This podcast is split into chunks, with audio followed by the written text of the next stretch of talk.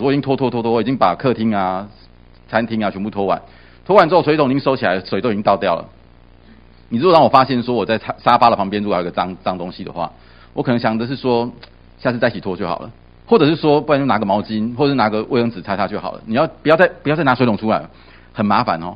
我不知道你会怎么想，你把这个答案先放在你你不一定你不一定要讲出来了哈，你就想一下说你会怎么做。好，我们今天的经文呢是在约书亚记的第十五章，约书亚记是约书亚记的第十五章。那约书亚记呢？你们呃，从我们已经听约书，我们呃在教会在主日主日讲台的时候，你们在崇拜当中听约书亚记已经听了呃很多好几个礼拜了哈。约书亚记记的是什么故事啊？有印象吗？他讲的是什么事情？约书亚记讲的是什么事情？他还讲的是约书亚带领以色列人进到迦南的这段故事。那前面呢打了很多很多很多的仗。那都从第十三章开始。从第十三章的开始呢，你们如果呃手上有圣经的话，十三章的八节开始，开始进到了分地，就是他们已经开始打完了战争，已经到了一个段落了。那开始进，开始进到分地。十八章的三节开始呢，分的是约旦河河东的地。那约旦的河，你们等一下我们看，等一下我们看地图哈。整个以色列迦南地那边呢，你想象一下，有一条河，从中间从上面一直流流流到下面这个地方来。那这条河呢，是从南北是南北跑的。那这条河的东边叫做河东，这条河的河边叫做河西。那么一开始呢，先分河西的地，河河的西边的地，那边的西，那河河西的地呢？河西的地跟河东的地，那河西的地、河东的地，他们从河东的地开始分。河东的地开始分呢，这个分给谁呢？是分给了马拿西半个马拿西的支派。还有分给流便跟分给迦得，那河西呢，比较大的那个地方是分给了其他的九个半支派，就马拿西的半个支派跟其他的支派。那从十三节八章开始是讲河东，十四十四章开始是讲河西。那河西呢，在讲分河西的地之前，你们上个礼拜都有听到，约书亚记的作者呢，先写了一段加勒跟约书亚之间的一个对话。那加勒跑去找约书亚，那约书亚呢，在那个对话完了之后，约书亚把希伯伦这个大的城市分给了加勒，然后约约书亚在那个时候对于加勒做了一个非常非常重要的一个描述，他说加勒是一个专心跟从耶和华的人，然后赞赞美他完了之后呢，第十五章就是我们今天开始读的，开始正式的分河东的地，好。这个就是我刚刚跟各位讲的，你们看到那个圈起来的那条圈起来那个圈圈，那个就是约约旦河。这个是整个迦南当中或者整个中东当中非常非常非常重要重要的一条河。你们看到的那条河的左边，河的你们对你们来讲是对右边，河的右边那边就是河东的地。你看那边，那边就是呃马拿西、流便跟迦得那几个支派。那河西呢，比较多颜色的那边就是河河西的那个支派，河东跟河西哈。好，那。第十五章开始分，然后一路分分分分分下去。那十五章从哪从哪个支派开始分呢？从犹大支派开始分，从犹大这个支派开始分。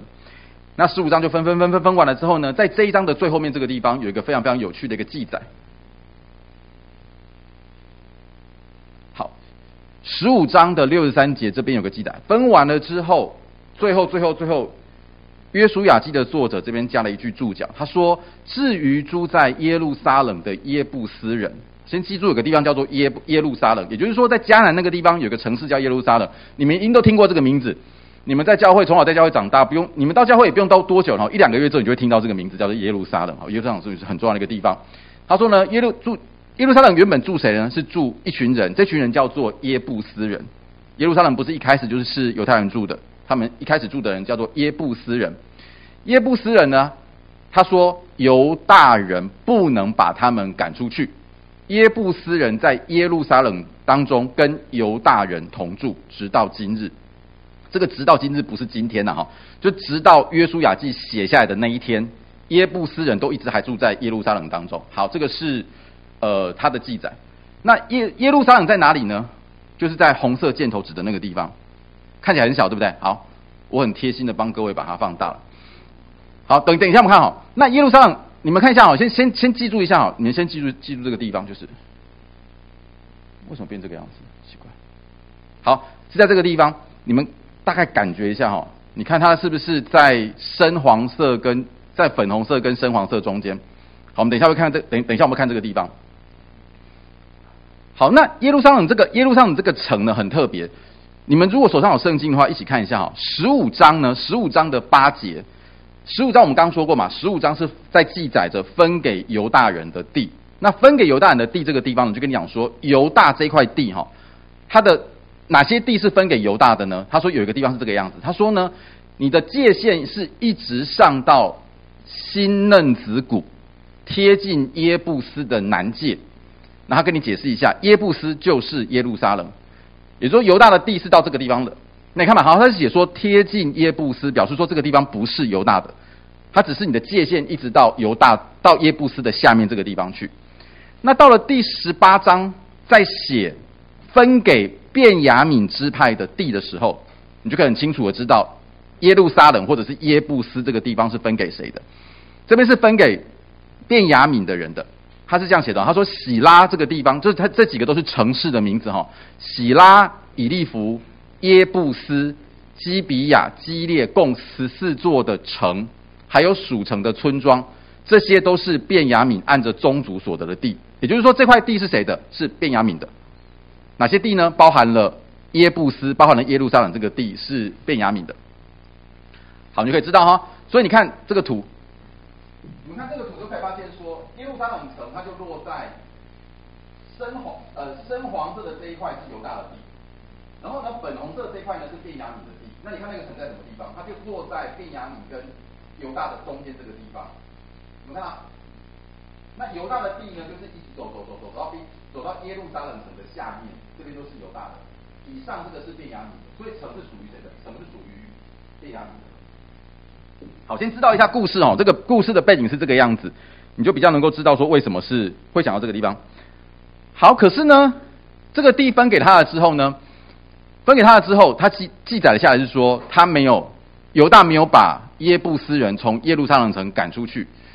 那在其实不只是在耶呃约书亚记有同样的记载，在士师记里面也记载了这个，也记载了这段故事。就犹大人攻打了耶路撒冷城，把城攻取了，用刀杀了城内的人，并且放火烧城。可是呢，在可是，至于耶路撒冷城里面的耶布斯人怎么样呢？士师记里面说，便雅悯人没有赶出耶布斯人，耶布斯人就跟便雅悯人一直住，住到什么？住到那个时候为止，都还一直住住住住在一起。那这个城市呢？这个城市到什么时候才真正的被呃被？以色列人所管理，是一直要到大卫的时代，也到撒母耳记那个时候了，直到非常非常非常后面的那个时代。好，那个一直到什么地方了？一直一直到什么？一直到什么时候呢？就是到了撒母耳记的时候，撒母耳记才会写下来，写说大卫跟跟从他的人到了耶路撒冷城，要攻打那个地方的耶布斯人。一直到大卫时代喽，已经过了非常非常久了。过完士师记，士师记都已经写完了，然后有了这个君王了，大卫都已经接了王位了，那个时候才开始。才去打耶路撒冷城。那个时候，呃，耶布斯人就跟大卫讲说：“如果你不赶出瞎子，你如果不赶出瘸子，就不能够进到这个地方去。”为什么耶布斯人这样讲？他的意思是说，你是不可能把我们打下来的。为什么？因为大卫城哈，呃，耶路撒冷城比较特别一点点。耶路撒冷城是在一个小山坡上面，你等于说你要去攻打他的话，你是要仰攻，仰攻是不容易的，不容易的一个作战方式。然后呢，可是呢？在撒母耳记下的时候，大卫成功的把耶路撒冷城给打下来，所以这个城呢，后来就被称为是大卫的城，这个就是被打下来了。好，这故事大概是这个样子。犹大人在在呃，我们刚刚所读的经文十五章里面，他是跟你讲说，大犹大人没有把耶布斯人给赶出去，这个是特别特别记下来的。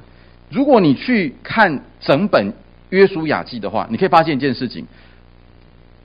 记载着以色列人没有把什么人赶出去，其实不是只有在这个地方有而已。其实，在很多很多的经文当中，都有非常非常类似的记载。各位看一下哈，比如说在分河西地的时候，分河西地的时候，以色列人他也这边也是写下来的哦。在第十三章的地方，你们往前翻的话，就可以翻到说，以色列人没有赶出谁呢？他们没有赶出基述人，没有赶出马家人。这些人怎样？直到今日。仍然都住在以色列人当中。除此之外呢，在分以法莲支派的地的时候，也就是你们下个礼拜读的那个经文当中，它里面也写下来，它里面写说，以法莲人没有赶出住在基色的迦南人，迦南人还住在以法莲人当中。好，除了这个以外，在第十七章在分玛拿西支派的地的时候，他也一样这样写，他说，玛拿西人、玛拿西支派的人没有赶出这些城的人，迦南人还是住在那个地方。一直到了以色列人强盛的时候，就让迦南人做苦工。以色列人没有把迦南人赶出去。好，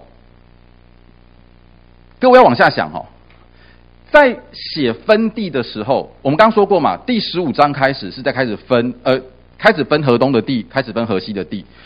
如果说我们说那个经文是在写说谁得了什么地，谁得了什么地，理论上来说，他就应该写。谁得了什么地啊？某某小家，某某小家得了什么地？某某小家得了什么地？为什么要特别记载？没有把人赶出去？那表示说，当我们写下，当我们特别特别的在分地的这个事情上面，我们特别在谁得了什么地，什么什么地是属于谁的时候，如果要特别写下来，而且在经文分完地之后，最后还加一小段文章，加一一两一两句话，跟你讲说谁谁谁没有把谁谁给赶出去。那表示赶出去这件事情是重要的，不然我干嘛写？如果它不重要的话，我就直接我只要直接写说谁得了什么地，谁得了什么地就好了嘛。我经圣经特别把它写下来，表示这件事情是重要的，所以把人赶出去是重要的，也就所以所以没有把人赶出去是严重的一件事情，所以圣经的作者特别把它写下来。好，这是圣这是写圣经的重点哈。写圣经的时候，他们不是写废话。写下来的每一句话都是有意思的，有写什么跟没有写什么都是重要的。那为什么赶出去这么的重要呢？原因是因为哈，在生命记的时候，生命记的时候，摩西在告诉以色列人的时候就已经吩咐了这个事情了。也就是说，他们在还没有进迦南之前，摩西就跟他们讲一件事情，说你们将来有一天进到迦南地区之后，你要记得这件事情，要记得什么呢？他说要把迦南人。这边所说的要把迦南人灭绝尽尽，把他们杀光光，不可以跟他们立约，你不可以跟他签约，不可以连续他们，你不可以怜悯他们，你不可以跟他们结亲。也就是说，什么叫结亲呢？就是你不可以把你的女儿嫁给他们，也不可以叫你的儿子去娶他们的女儿。也就是说，以色列人不可以跟迦南人有婚嫁。为什么？因为有婚嫁就会有关系了。为什么不能做？为什么不能够做这些事情？不是大家住在一起不是很好吗？为什么不能做这个事情呢？呃，圣经上有交代，圣经上有交代哈。为什么不可以做这些事情？为什么不能够跟他们住在一起？为什么不能够连续他们？为什么要把他们杀干净？为什么不能够跟他们结亲家呢？对不对？大家这个一家亲不是很好吗？圣经当中有记载说，不能够嫁娶，不是因为政治的关系，不是因为说啊，你跟他结合了之后，两边的国家签订个和平条约，不是吗？不好吗？不是这个意思，也不是说你跟他在一起了之后呢，呃，血缘就被打乱了，也不是这个意思。圣经当中特别记载的事情是说，不可以要把他们全部赶出去的原因是为，当时候的迦南人所敬拜的不是耶和华，迦南人的信仰是非常非常非常混乱的，各拜拜各式各样的东西，你想得到的他们都拜，你想不到的他们也拜。好，所以呢。上帝说：“你们去到了之后，你们不可以跟他们结亲，你们不可以连续他，要把他们赶出去，要把他们灭绝净尽。为什么？因为如果你不这样子做的话，他们必使你的儿子转离，不跟从主，去侍奉别神。你不把他们赶出去，你们会被他们影响。你们到最后，你们的儿子、你们的女儿就不会再敬拜耶和华了，你们会敬拜其他的神，敬敬拜敬拜其他的神。”这个对以色列来说是很重要的，对上帝来说是很重要的。为什么？因为以色列的神是耶和华，耶和华选择了以色列人作为他的民，所以认定耶和华是他们唯一的上帝是重要的，是非常非常重要的，是他们整个民族当中最重要的一件事情。如果他们在这件事情上面犯错了，他们会去跟从其他的神，而这个是神所不喜悦的。好，所以他有这样，他有这样，他有这样的有这样的记载，所以没有赶出去是严重的一件事情。好，那我们要往下问了哈。既然生命记摩西已经这样讲了，上帝透过摩西跟以色列人讲这个事情，那为什么他们还没有，还是没有做这个事情呢？为什么还是没有把，为什么还是没有把他们赶出去？为什么？这里有很多个可能性哈。第二个可能性是，他们可能觉得说没有信心，还记得吗？他们印象有没有印象？一开始去派探子进到，派十二个探子进到了呃迦南地区窥视的时候，回来派十二个探子出去，第一次派探子出去的时候。出去十二个探子，回来说不要去打的有几个探子？有十个。那十个探子说什么？说的好可怕，对不对？他们怎样？长得跟高很高大，我们在他们面前跟什么一样？有印象吗？跟蚱蜢一样，有没有？他们长得既高大，我们在他面前跟蚱蜢一样。如果我们去打的话，我们铁我们铁死的。可是只有两个人说我们可以去打，只有只有谁讲？约书亚跟谁？加勒说：“我们一定可以去打。上帝既然把这个地赐给我们，我们是一定可以赢的。十比二的结果就是，就是没有信心了。有没有可能？这其中的一个可能性是，以色列人进到迦南地区之后讲说，我们搞不好打赢吼，也只是运气好而已。因为他们真的比我们高大，迦南人的科技啊，迦南人的技术啊，战军事啊，都比我们还强啊。我们前面的战争搞不好只是运气好而已啊。”所以，如果我们还要继续往下打，打到灭绝尽尽，把他们杀光光，把他们赶出去，搞不好我们会输诶。我们是不是应该见好就收，对不对？好，这是一个可能性，因为有信心的关系，也可能是因为懒的关系。因为如果要打仗的话，很麻烦，很辛苦啊。可能也是因为怕麻烦、怕辛苦，所以呢，他们可能就会觉得说：好啦，可以啦。诶，神如果要我们赶出去的话，要灭绝尽尽，这样子我们还要继续打仗，我们还要继续辛苦很久很久很久。我们在外面已经漂流了四十年了，我们现在终于可以有个地方可以安脚了，可以这个开始住，开始住在这个地方了，这样子可以啦。我们都已经搬进来了，都有地方可以住了。大家如果可以和平相处，这样子就很好了。这个是加，这个是以色列人之所以没有遵守上帝的命令，把他们灭绝尽尽，非常非常非常有有可能的原因。所以他们选择没有把这些人，我们刚所说的那些人给赶出去。没有把耶布斯人、基列人这些人赶出去的原因，其实我们看到这个地方哦，呃，我们可以想，我们可以想一件事情哦，我们可以往下想的事情是，圣经当中在约书亚记里面，在整本旧约乃至于新约当中所记载的这些事情，它都不只是在记载一些过去曾经发生的过过的事情，这部这整本圣经同时也在跟我们说话，说什么话呢？我们其实，在很多很多很多的时候，我们都知道上帝的心意是什么。我们也都知道我们该做什么事情，我们不该做什么事情。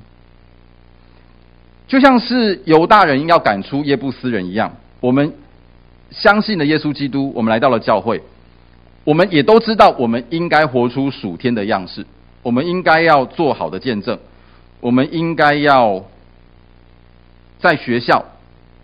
好好的上课，帮助学，帮助老师，帮助同学。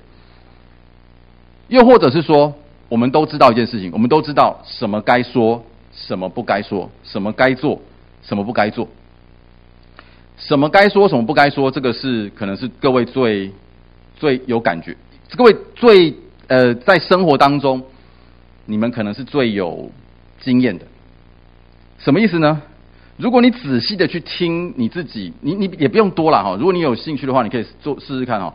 你拿一个你你的手机，你的手机或是拿一个手，拿手机开个录音哈，然后录你自己讲的话，录一个小时之后，你再回去听听看，你就会发现说自己自己其实讲了很多不该讲的话。一个小时就够了，不用太多哈。我们都知道什么该说，什么不该说。我们都知道要随时说造就人的好话。我们不要去说不好听的话，不说不造就人的话。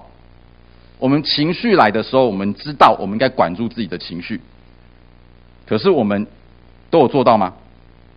我们基于非常多的原因，可能都没有做到这些事情。我们都知道上帝喜悦的是什么，可是我们可能都没有这样做。那我们没有做的原因是什么？我们的理由大概跟以色列人也长得很像。什么理由呢？我们的理由就是说，如果讲什么哦，跟不讲什么还要再想一想哦，实在是太累了。如果好好想一想，那是不是上帝所期待的？太麻烦了。所以啊，想怎么做就怎么做，想怎么说就怎么说，比较轻松，比较不麻烦，比较不辛苦，都好了，都可以了。这个是我们会选择的做事方式，就跟以色列人很像。以色列人知道上帝要把他们赶出去，以色列人嫌麻烦、嫌辛苦，不做了。其实我们也一样，我们知道上帝喜悦我们说什么或不说什么，可是我们可能会因为怕麻烦跟怕辛苦的关系，选择不要这样子做。好，那以色列人到最后没有把迦南人赶出去之后，发生什么事情呢？以色列人把迦南人留在他们当中，没有把他们赶出去，就真的像上帝所说的一样。在士师记呢，我们就发现了，在士师记我们就发现了，以色列人把他们留下来了之后，就真的发生了这些事情。什么事？以色列人就随着迦南人去拜巴力，就拜巴力那个神。巴力呢，他们相他们相信巴力是一个管丰收的神。拜谁嘞？拜还还拜什么神？拜亚斯他路。亚斯他路是什么呢？亚斯他路他们在迦南人信仰当中，他们觉得是巴力的太太。就拜巴利，也拜巴太太，一起拜，拜其他国家的神明。以色列人就离弃了耶和华，去叩拜其他国家的神明。那么呢，就惹动了神的怒气。在士师记当中，他的记载是这个样子的：神就把他们交给迦南的民族，以色列人就被迦南的人所欺凌、所压迫。一开始看起来好像 OK 嘛，对不对？我们把他们留下来，让他们当我们的奴隶。可是时间久了之后，反倒是以色列人变成迦南人的奴隶的奴隶。迦南以色列人就变成了奴隶，以色列人就服侍这些迦南人。这个是在四世纪当中发生的事情。所以你们往下读，如果你们呃读完了约书亚记，一一直往下读，读到四世纪之后，就发生到了四世纪之后，大概就是一个翻转。什么翻转呢？翻转成变成是以色列人就被迦南人欺负，然后就开始很辛苦，然后呢就开始哭，开始求。求上帝，上帝就听到了以色列人的哀嚎，上帝就诗在士师记那边就写下来，就兴起了士师来解救以色列人，那就是士师记那个时候所记载的历史了。这一段历史哈，其实也非常非常的像我们每一个基督徒的生命一样，我们知道什么是神所喜悦的，但是呢，我们总是会有拉扯。我们碰到事情的时候，我们碰到我们的情绪来的时候，我们在选择说什么跟做什么的时候，我们心中都会有一个拉扯。一方面告诉我，一方面跟我们一一个拉扯是什么？一个拉扯是我们知道什么是神所喜悦的；另外一个拉扯是我们觉得怎么样做是比较轻松的、比较不麻烦的、比较辛苦的、比较 OK 的。这个状态呢，保罗有一个描述。保罗的描述是这个样子的哈，这个是各位在读。罗马书的时候会提到，保罗说：“我觉得我的肢体当中有另外一个律跟我心中的律交战，把我掳去，叫我服从那肢体当中犯罪的律。”好，这边我稍微做做一点点解释哈。律的意思是什么呢？律的意思各位可能有点不清楚哦。律的意思就是一个像是一个规则，或是像一个倾向一样。就我面临到一个决定的时候，我心里面有两个倾向，一个倾向是叫我犯罪的倾向。就是不要听神的话。另外一个倾向呢，是告诉我说神要的是什么。然后这两个东西呢，保罗的描述是在我心中交战。那交战的结果呢，如果是那个肢体的律，或是那个就是那个犯罪的律，或是那个不听上帝的话的那个那那个规则，就会把我抓走，然后叫我去服从那个律，说啊，不要听上帝的啦，不要听上帝的，比较轻松啦，比较好做啦，就把我抓走了。然后保罗把自己的那个状态描述成是“我真是苦啊”，就是“我真是苦”，不是那个苦的意思哈。他的意思，他的描述，他的真正的意思是说：“我好可怜呐，我可怜透了。”就是我想做，但是我做不出来，我都去做那些上帝所不喜悦的事情，这是一个可怜的状态。好，谁能够救我脱离这取死的身躯呢？保罗说：“谁可以救救我啊？”听起来很绝望，对不对？保罗后面跟你讲说。不用紧张，感谢神，感谢神，靠着我们的主耶稣基督就能够脱离了。主耶稣基督来，把我们救离了这个罪的律，脱离了这个这个律，这样子呢，我就有办法顺服神的律了。这个是保罗的说法。我的肉体虽然顺服罪的律，但是我内心是能够顺顺顺服神的律的。不是靠着我们自己有办法做这个事情，而是我们靠着我们的主耶稣基督能够得胜，能够做到这个事情。也就是说，神是有恩典的。所以呢，因为赐生命的律在基督耶稣里释放了我，我就脱离了罪跟死的律。我如果靠着我们自己的话，我们是做不到的。如果靠着我们自己的话，我们的选择会很像以色列人一样，就去做那些事情了。靠着我们的自己的话，我想说什么，我就会说什么；我想骂什么，我就直接骂出来就好了。可是如果我们靠着主耶稣基督的话，我们就有办法控制我们自己的嘴巴，不说那些不该讲的话，不做那些不该做的事情。好，这个是这个是保罗的说法。所以呢，靠着靠保罗提醒我们。耶稣基督在十字架上已经为我们受死了，已经成就了救恩，并且在第三天复活，胜过了罪跟死亡。所以呢，我们每一个人都可以有了一个不一样的身份，我们不再被罪所捆绑，不再被定罪，能够靠着神，能够脱离罪恶。这是保罗的说法。所以同样的哈，同样的，我们每一个人，我们很多很多很多的人。在我们当中的大概每个人，大概多数的人都是认识耶稣基督的人，我们都认识了神，我们也都慢慢的越来越能够了解到圣经当中所教导的真理。不过，可能因为怕麻烦或怕累的关系，我们就不想要改变，不想要调整。这像什么？就像是我们一开始讲的那个例子，有没有？就是地板应该把它拖干净，可是就觉得说，好了，其实够干净了，不要再拖了。以后再弄了，以以后再弄就好了，下次再一起弄就好了。这个就跟保罗所说的一样哈，我们处在一个我们知道什么是对的，什么是错的的状态当中，我们在这个拉扯里面，可是要时时刻刻的记得自己，记得这件事情，就像是以色列人，是就像是神为以色列人兴起的士师，神也为我们预备了恩典，神也差派了他的独生爱子耶稣基督来到我们当中。以色列人靠着士师能够得胜，我们靠着耶稣基督也能够得胜。所以在我们的里面，我们可以有不一样的生命，我们可以有一个合乎神心意的生命。所以，当你发现，在你生命当中，在你的做决定的时候，你碰到两股力量在拉扯的时候，请记得要向神求智慧，向神求力量。你要能够选择那个属神的道路，而不是选择那个轻松的道路。这个听起来很抽象，对不对？其实有一个蛮简单的判断标准，这样子做百分之九十九都会是对的。好，什么意思呢？意思是这个样子：当你发现拉扯的时候，当你要决定跟犹豫要讲跟不讲，要做跟不做的时候，想一下这一件事情，或是这一句话。你在你爸爸妈妈或是在你的辅导面前，你会不会这样子做？你会不会这样子说？通常啊，哈，如果这句话你在你爸妈面前也敢这样讲，你在你辅导面前也会这样讲，那这句那句话大概就是能讲的。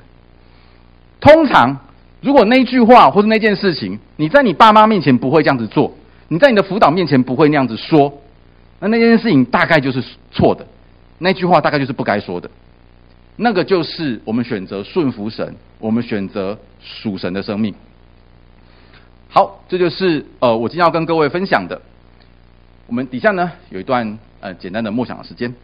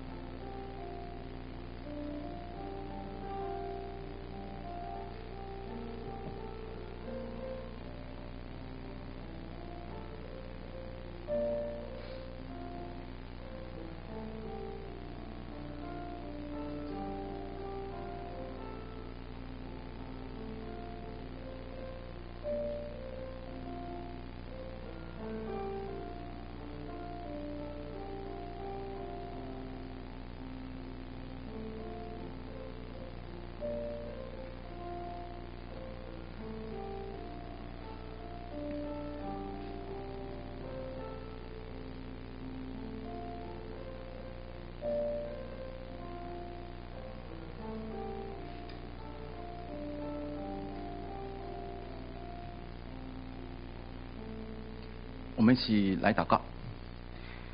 主啊，我们感谢你，感谢你透过这一段以色列的历史、以色列人的历史来向我们说话。